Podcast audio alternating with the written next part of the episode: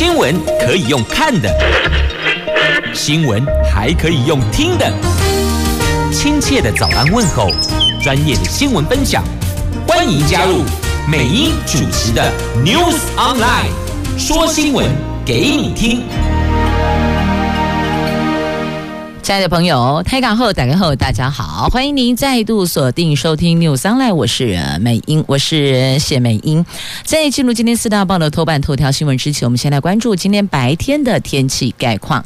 北北桃白天温度介于二十六度到三十六度，竹竹苗二十七度到三十四度，全部都是阳光露脸的晴朗好天气。接着我们来看四大报的头版头条，联合、中时、自由讲的都是跟疫情有关的，跟确诊，连两天确诊人数低于两百人，但是还不能松懈哟。昨天单日新增本土确诊人数一百八十五人，那死亡降到十五人，这个数字是十二天来的最低。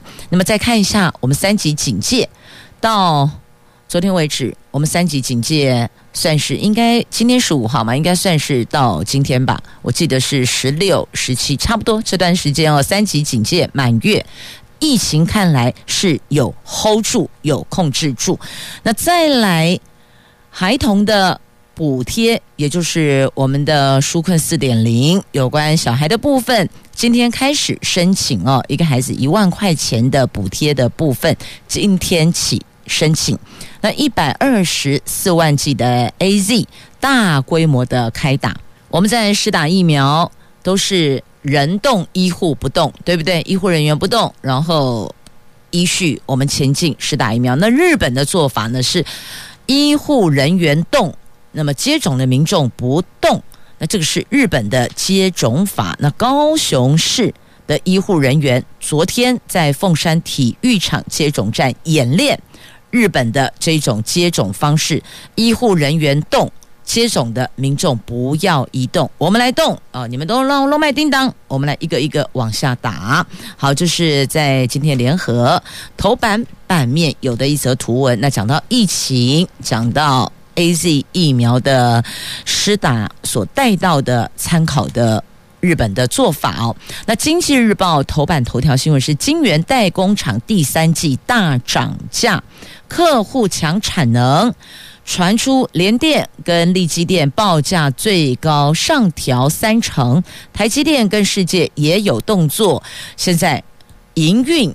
在晶圆代工部分是旺上加旺，是旺旺旺啊！好，这就是今天四大报的头版头条的新闻。我们现在关注详细的新闻内容，是有关在疫情的部分。那三级警戒满月了，虽然这一个月来我们有 hold 住了确诊的状况。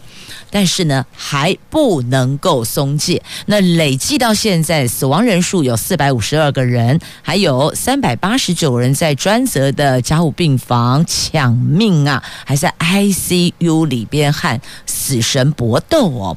这国内昨天新增了一百八十五例的确诊，十五例死亡，连续两天新增人数低于两百人。指挥官说，整体确诊病例这几天看起来比较平。稳，从发病日和采检日来看，都有往下的趋势，这个是比较好的迹象。尤其双北也朝好的方向，但仍然不可以松懈，大家要一起撑住。hold 住这一波本土疫情，从五月十一号开始到六月十四号，累计一万一千八百零二人确诊，死亡人数四百四十人。那今天是日本送给台湾一百二十四万剂 AZ 疫苗大规模接种开打的日子，以高龄长者为主，新竹市等部分县市昨天已经。先行抢头香开打了，多数的县市这两天都在准备，忙着安排通知跟运动场跟会场动线，还有施打的方式。那陈时中说呢，排队打疫苗的时候一定要戴好口罩，保持社交距离，大家要自主，不要一窝蜂的拥挤。所以我们的安排是提前报到。半个小时前先报到，我们有一个等候区，然后再。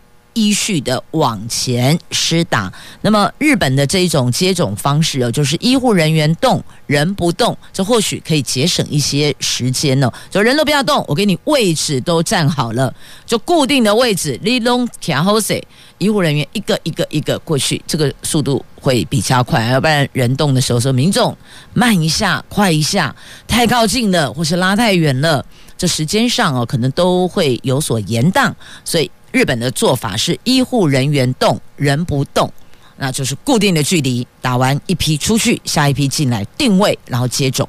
好，那另外呢，孩童防疫补贴跟劳工纾困贷款今天起开放申请。孩童防疫补贴对象是国小以下的孩童以及国中、高中的身心障碍学生。这高中。还包括了五专的前三年，所以如果是五专的专科生，专一、专二、专三也 OK 哦。那每个人是一万元，从今天开始上网登记，或是六月十八号起到指定银行的 ATM 提领，预计将有两百五十万人符合资格而受惠。至于一百零八或一百零九年各类所得总额在五十万元以下，信用没有问题的劳工，可以申贷十万元的劳工纾困贷款，但名额只有五十万。人，所以你要申请劳工纾困贷款的劳工朋友，可能动作要快一点，因为这五十万个人，但前提是你的所得总额年度在五十万元以下，是一百零八年的年度总所得，或是一百零九年的年度总所得，然后信用必须是没有问题的劳工朋友，如果你有期限银行。欠款还没还清的这个也不行哦，所以就是说信用没问题的。那么如果是正常贷款，你有正常缴款、还本还息，OK。就是如果有积欠而没有如期缴付该付的利息或是该偿还的本利，那么就不行哦。所谓的信用在这里，而不是说欠钱就不可以，欠钱有按照银行的。规定的还款期限有正常缴纳的是 OK 的，就如果没有正常缴纳，有延迟，被银行催缴催款都还没有缴纳的，信用产生问题的，这个不行、哦。那昨天的新增的一百八十五例的本土确诊，有八十三例是男性，一百零二例是女性，年龄介于未满五岁到九十多岁，发病日在五月二十八号到六月十三号，个案以新竹市的九十八例。是最新北市，新北市的九十八例是最多的哦。刚不小心口误，应该把新竹的朋友给吓了一跳哦。拍谢拍谢，新北的九十八例最多，其次是台北四十二例，基隆十四例，桃园十例，苗栗七例，花莲四例，彰化新竹县各三例，宜兰有两例确诊，台中市云林县各一例，双北地区以外县市共四十。等于双北地区以外的县市四十五例，那三十七例已经找到感染源，有五例关联不明，还在离心当中，有三例还在调查中。那新增的十五例死亡个案，男性九人，女性六人，年龄介于五十多岁到九十多岁哦，就年龄有比较偏高一点，五十到九十多之间。那陈时中指挥官说，疫情趋势有向下，可以。从解除隔离人数增加，以及专责病房跟专责 ICU 空床持续增加来看出端倪，就现在有稍微缓解一点点哦。那五月十一号到六月十二号，累计有一万一千五百四十七个人确诊，已经有五千八百零二人解除隔离，达到确诊人数的百分之五十点二，等于是超过一半的确诊者可以回家。自我健康管理，好这超过一半的确诊者可以回家自我健康管理，这就是家属担心的部分哦。因为病床，也就是说医疗量能紧绷，所以有些比较轻症的确诊者，他现在可能就是得自己照顾自己。那其实家人都很担心。那再来还有的就是采检有这样的状况哦。一次采检阳性，那就叫你先在家里不要乱跑，然后再二次裁剪、三次裁剪，但这中间等待真的让家属很煎熬，那当事人当然也是非常的煎熬，所以这个就是医疗量能的现况。可是就跟疫苗的数量的问题是一样的，我们都知道每个人都应该要接种疫苗，但数量不够该怎么办？这是非常残酷的，所以必须得做一些分配，做分配是很残忍的。但现实就是残酷的，当下的状况不得不做这样的调整哦。好，这是在今天三大报头版头提到的有关确诊人数，还有目前我们三级警戒一个月来的现况状况，那还有医疗量能有比一个月前大概差不多个把月前，现在来做一个对照，是有稍微。舒缓一点点的。那另外呢，家中有十二岁以下的孩童哦，那还有高中职的身障的孩子，可以申领一个月。一万块钱的，就是一个孩童补助一万块钱的，应该就是一万元了，不是每个月都可以领哦，就一万元的补贴，就是纾困四点零的补贴。那今天开始线上申请，来继续我们来关注《经济日报》头版头条的新闻，来看一下金源代工厂是旺上加旺啊。金源代工成熟制成供不应求的状况哦，是越来需求量是越来越大了。传出第三季的报价最高将上调三成，远远高于市场预期的百分之十五。联电、力积电最受客户追捧，价格涨势最大。台积电、世界也将因应市场的状况而有所调整。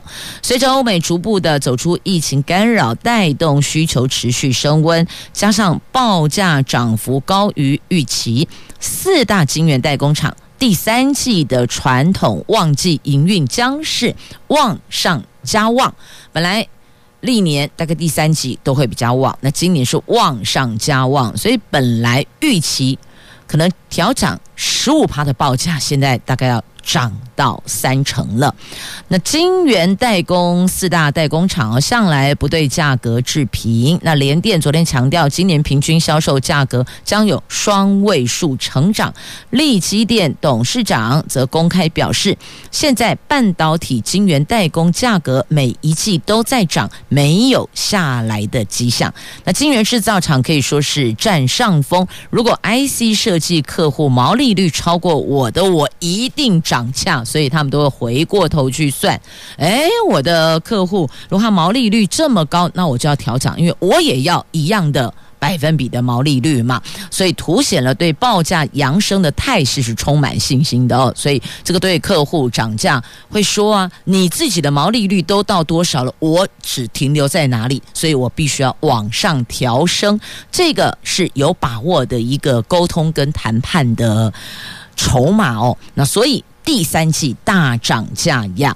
好，那再来，同样在《经济日报》头版版面还有这一则新闻哦，这端午节变盘后面加了一个问号哦。哦，有有还是有质疑的哦，是这样子吗？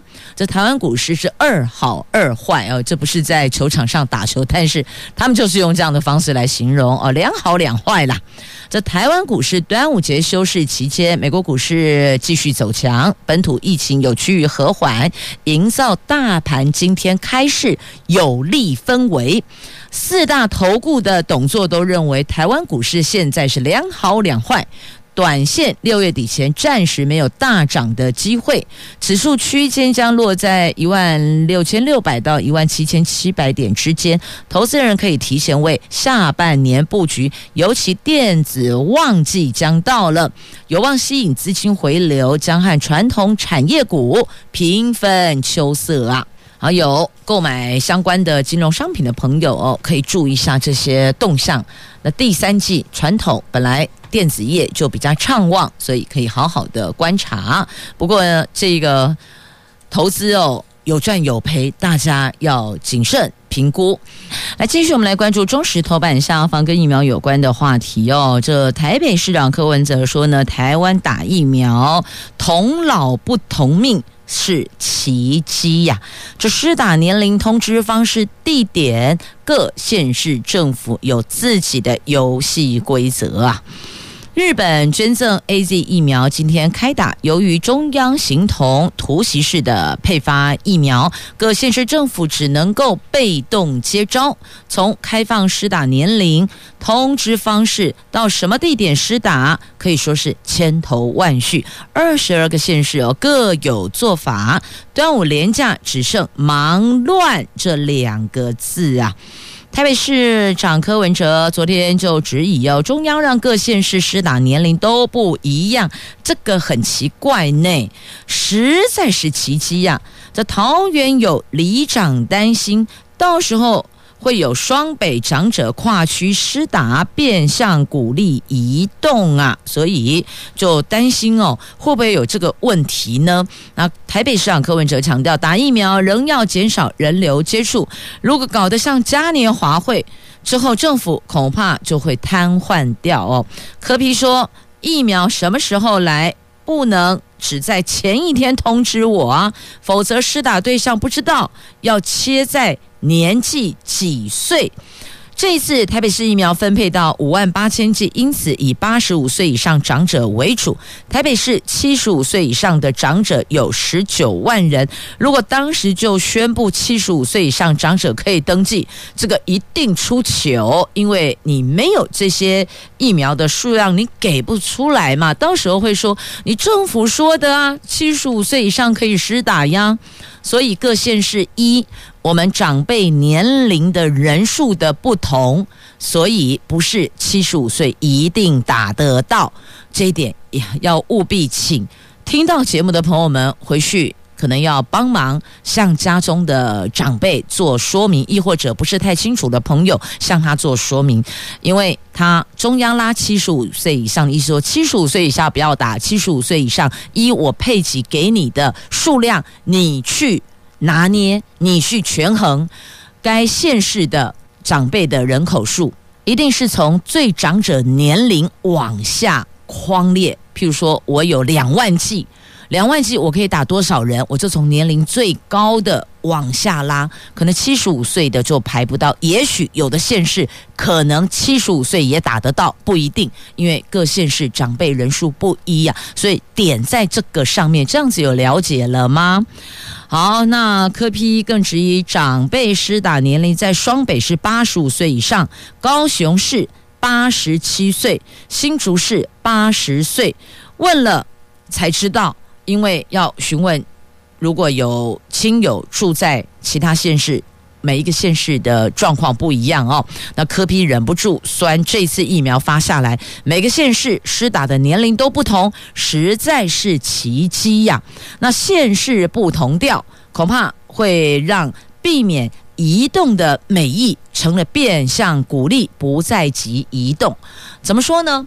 譬如说双北现在看来应该八十五岁以上才打得到，那请问？我的年龄在八十五岁以下，七十五岁以上，那我是不是就跨区去施打？我类似有没有可能像这个状况这个样子，我就跨区施打呀？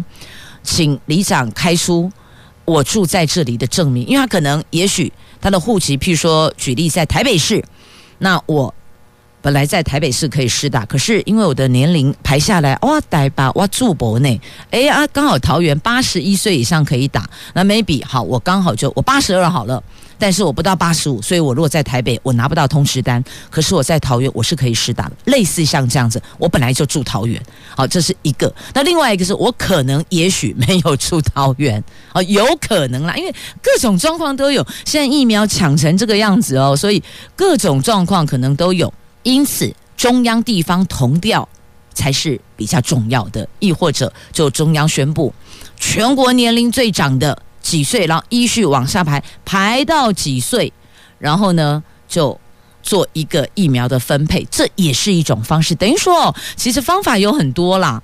那我们也算是中央把方法厘定之后，我们再来看发现问题所在嘛，所以就要做调整。如果如果还有下一波类似这样的施打模式，我们就要检讨改进，不要让原来一份美意反而成了可能变相鼓励跨区移动的作为了。现在各地施打疫苗是县市不同调，恐怕让避免移动的美意变成变相鼓励不在籍移动了哦。像桃园就有里长反映，桃园在十六号放宽到八十四岁，十七号八十一岁，所以担忧明后天八十一岁到八十四岁的双北市的银发族长者将跨区到桃园打疫苗。那对此呢，桃园市长郑文灿说，里长。或是李干事要协助居住地事实的认定，避免跨区施打腐烂。那新北市八十五岁以上在籍长者今天起开放施打疫苗，而且要凭三天内完成哦。没有设户籍的长者，则是情况在安排，引发了绿营质疑。长者被迫跨县市移动，恐怕增加染疫的风险呢。那新北市长侯友谊昨天宣布，等八十五岁以上在籍在户籍的就户籍地在新北的长者打完以后，接续开放八十五岁以上没有在户籍的就户籍不在新北的长辈来接种，请大家不要移动，长辈一定务必。都要打得到疫苗啊！好，这双北现在比较急哦。那当然，临近双北的桃园也很也很忐忑啊。那现在市长希望里长跟里干事要协助居住地事实的认定，所以这个认定的压力又下到里长跟里干事的身上了。这里干事没有选票的压力，里长有选票的压力呀。所以你看，其实有很多的这个证明啊，要里长来出，里长真的压力很大呢。那个背负的无形的人情压力呀，村里长还有李干事，那我们知道，连防疫计程车等等很多的证明都是由里长这边要来出哦。所以务必请村里长还有邻长邻居的邻哦，邻长要特别留意，注意自己的安全，也要向您说声辛苦了。谢谢您的付出。继续，我们来关注《联合报》头版下方的新闻哦。在英国有六成国人施打疫苗，但是还是难阻挡变种病毒。诶，其中施打疫苗者有七成打的是 AZ，恐怕面临第三波疫情。所以，英国首相强生延期解封。本来之前不是说六月底前要解封，现在看状况不太对劲，恐怕得往后延了。英国有超过六成的民众打了疫苗，百分之四十四点二人。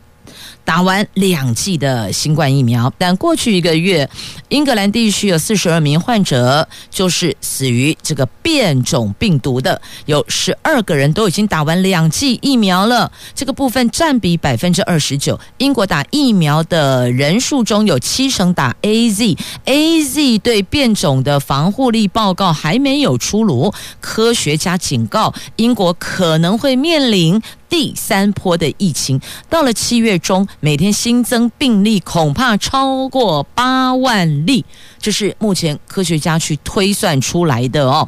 英国的第三波疫情要来了，那英国原定在这个月二十一号要解封，而且要把六月二十一号定为自由日、解封日、自由日，首相将宣布延到七月十九号，因为看状况不太对了。那他们的首相强生一向支持解封，但最早在印度发现的变种病例数有增加，所以不得不谨慎以对，只好把解封日期往后推迟了。那延后解封消息传出之后，有上千名的民众聚集在英国国会前广场，跟首相官邸前手持标语高喊“丢脸”，表明反对强生的这项决定。我只能够说。任何一个国家的主政者都不希望走到封城的这一个地步，但这么做一定有他背后不得不这么做的原因。那百姓、国人如果还觉得反对、丢脸、要解封，这真是拿命在搏啊！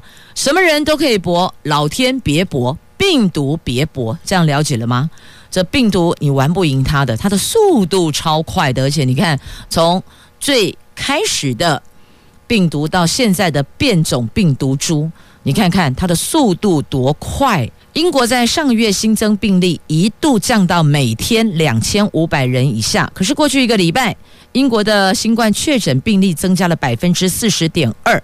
十三号新增七千多例，另外有八个人因为确诊而上升。那根据英国的工卫部门的统计，目前英国九成以上确诊病例都是变种病毒所引起的。英格兰累计有三万九千多例，苏格兰有两千多例，威尔斯有一百多例，北爱尔兰有四十三例呀。他们的报告指出，变种在家庭内的传染力比最早在英国肯特郡发现的阿尔法变种病毒高。百分之六十四，在户外的传染力高百分之四十，你看看这个多么的可怕哦！这是 Delta 变种病毒，因为已经说了不要用地名，不要再用地名，这个可能有贴标签的这个疑虑哦，所以就改成阿法、贝塔哦，类似阿法、贝塔这些，所以这个看来第二种变种比第一种的原来的第一个的这个。病毒还要可怕，传染力更强，尤其在家庭里边的传染力道比原来的变种病毒高百分之六十四。你看这个数字多强，百分之六十四等于将近三分之二了呢。那现在我们看到英国这个状况。指挥中心的专家咨询小组的召集人张尚淳博士坦言，英国报告值得关注，疫苗对部分变异株的效果确实应该要有更多的实证，才知道能不能够透过疫苗有效的预防死亡啊。好，现在这个疫苗，你看疫苗研发的速度能不能够跟上病毒变种的速度呢？好，再来关注自由时报的头版下方有这一则。诺瓦瓦克斯疫苗保护力有九成呢。这美国的生物科技公司诺瓦瓦克斯在十四号指出，他们研发的两剂是。肺炎疫苗就新冠病毒的肺炎疫苗，在美国和墨西哥的第三期大型临床试验结果显示，对有症状感染具有百分之九十点四的保护力，对中度到严重感染的保护力更达到百分之百，而且对全球主要变种病毒株的保护力也有百分之九十三。诺瓦瓦克斯跟我国高端联雅两家药厂的。疫苗都是采用蛋白质次单位的技术哦。那这是在今天的《自由时报》的头版下方报道的新闻哦。这标题打的是诺瓦瓦克斯疫苗，那他说了，这个对变种病毒株的保护力也高达九成啊。而且是跟我国的高端跟联雅，就是我们国产的哦，高端跟联雅这两家药厂的疫苗采用同样的蛋白质次单位技术哦，在美国跟墨西哥三期试验有证实，他们等于是走完了三期，第三期大型临床试验，结果都拉出来了，数字会说话嘛。那另外临床试验中并没有发现安全疑虑，我们听闻的。到目前为止，听到施打疫苗副作用有施打处会疼痛、会疲倦、倦怠哦，还有头痛、肌肉酸痛等等，都是轻度、中度患者会有的典型副作用，通常不会持续超过两天到三天，而且只有少数人症状比较严重。好，他现在在告诉你要这支疫苗，所以我们现在听闻的有最熟悉是 AZ 嘛，还有莫德纳嘛，那。A Z、莫德纳、娇生、哦辉瑞，那现在还有一个诺瓦瓦克斯疫苗。那诺瓦瓦克斯可能要等到九月底才会申请美国的食品及药物管理局的紧急使用授权，渴望成为继辉瑞、莫德纳、娇生第四支获得美国的食品及药物管理局授权的。新冠肺炎疫苗，然而由于美国疫苗供应充足，那所以呢，美国食品药物管理局可能会要求诺瓦瓦克斯直接申请完整授权，将需要几个月的时间哦。那这家公司的执行长坦言，可能会在英国、欧盟和南韩等地区取得第一个的。紧急使用授权，所以有没有可能？因为它是走完三期的，有没有可能？我们现在有企业厂家大力奔走哦，希望接下来能够完成疫苗捐赠给政府来安排全国人施打，那是不是也考虑一下诺瓦瓦克斯疫苗呢？等他拿到了完整的授权之后，我们是不是也可以努力？因为这个可以。到现在呢，他走完三期试验，而且试验当中也指出对全球主要变种病毒株的保护力也高达九成，看来好像这支疫苗的关注度也挺好的。好，这个是在今天媒体在头版版面有整理出来的跟疫苗有关的，都为您先来做关注了。来，继续我们来关注哦，这个。确诊死亡率的问题，就我们确诊死亡率偏高，有人提出来，政府在这一环上有没有责任呢？所以提国赔。开放登记，这个人是前卫生署长杨志良。这疫情严峻，我国确诊死亡率百分之三点三八，高于世界平均，引起民众的恐慌。台湾社会调查所拟依据国家赔偿法，邀请律师团为因为新冠病毒罹难者打。国赔诉讼今天将开放 Google 表单，提供给家属跟律师登记。前卫生署长、台湾社会调查所的所长杨志良昨天举行线上记者会，他说：“新冠肺炎台湾死亡率高于东南亚。”南美甚至还比非洲还要高。政府说，因为我国的患者都是以高龄为主，但是日本跟欧洲高龄者都比我国还要多啊，却没有这种情况，可见政府的说法不对。绿营还说死亡率会这么高，是因为确诊分母被隐藏。杨志良对这个说法更是无法接受。他说：“因为这就表示政府疫情控制得很糟糕，这些确诊却没被发现的人还在社区流窜嘛，所以他认为这国家责无旁贷。因此，今天起开放 Google 表单，提供家属跟律师登记哦，要打国家赔偿诉讼，因为确诊新冠肺炎确诊死亡的。”家属来替他们打国家赔偿。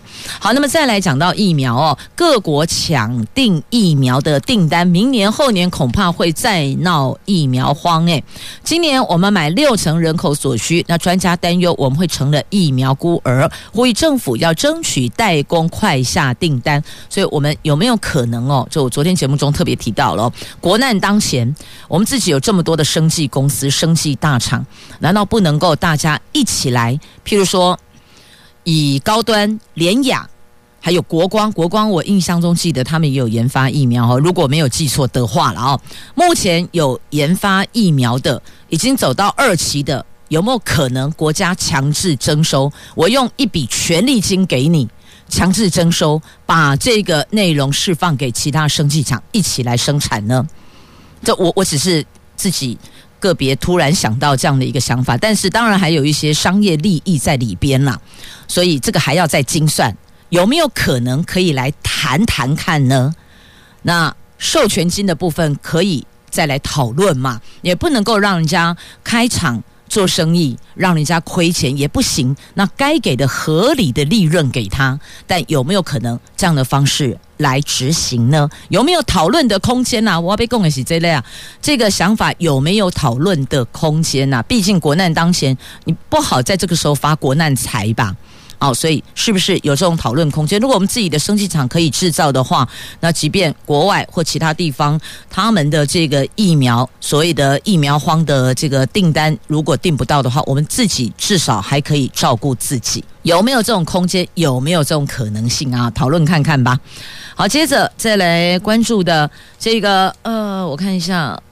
好，这一则新闻呐、很重要，也拜托大家哦，不要贴标签。有一半的确诊者，有出现了急性压力症候群，因为被他人咒骂，被邻居丢垃圾，他自己本身已经够自责了，因为同住的家人被传染。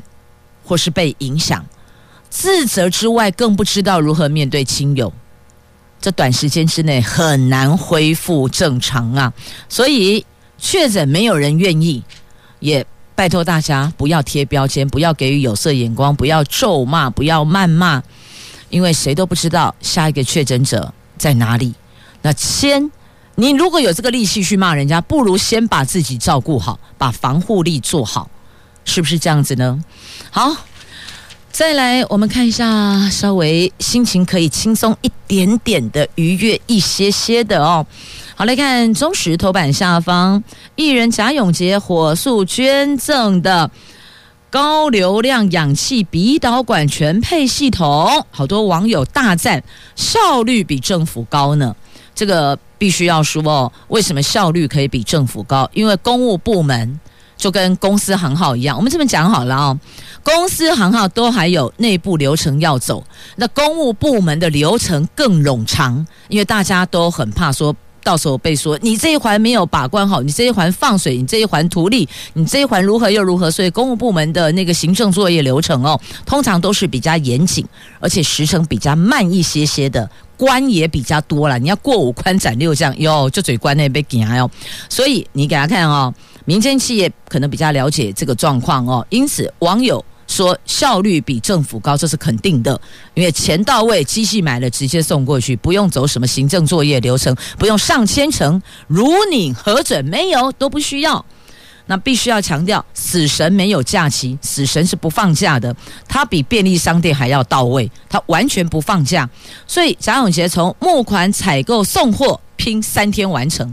他先去问了有货，这家厂商有货，然后赶快去募款，两边一对接就可以出货了。所以了解为什么他的效率可以比较快，他不用走行政作业流程啊，他不需要写千层往上送啊。所以哦，这一点我想不是要帮公务部门或是帮民间企业来讲话啊，这个就是事实。所以要肯定的是贾永婕的大爱，他可以发起。捐书，以他个人的影响力，他就是实体把钱直接送进厂商那里，货就出去。他没有把钱进到自己有户头，然后再干嘛去运作哦？没有，这个跟一般我们说个人可不可以去募款去干嘛，这个是不一样。他直接就是，好，这一台你认购了，那你就把钱付给厂商。然后货就出去哦，类似像这样子，从募款采购送货拼三天完成。我必须要说，其实有很多很多哦，像贾永杰这样子的，我们的国人朋友用自己的方式在支持防疫，然后再感谢我们的医护人员。那么每个人尽自己的力量，你能做一分是一分，做两分是两分，那个累积起来，那个力道就会很大了。来，现在宅在家宅经济发烧，而且疫情带动了需求，就是游戏主机大卖呀。新机上市恐怕会涨价哟，所以如果宅在家里有在打游戏的朋友要注意一下哦，那个价格可能会有波动，会有调整，而且。喜欢宅在家追剧啦、打电动、玩游戏的朋友哦，可以了解一下各家银行是不是有一些配合的信用卡的优惠，可以让您稍微省一点点荷包呀。好，那继续再来关注的这个是电价的问题呀。这六月份有没有可能？免夏季电价呢？之前是不是有特别提出来？就希望大家能够注意一下。那现在呢，宅在家里宅经济，难免在这一块的需求是有比较多的。那也因为这个需求比较多，所以用电量比较大。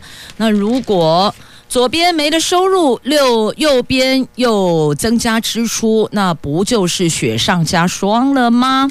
所以这一环的部分有声音提出来了，是不是可以在这个部分有一些调整跟讨论的空间呢？让我们大家在这一块的支出不要那么的疲劳，不要那么的大。所以这个部分到底有没有一个答案呢？有没有一些声音出来告诉我们有做一些调整呢？好，六月份到底有没有可能？经济部说台电评估，那绿营立委批纾困漏洞百出啊？怎么回事？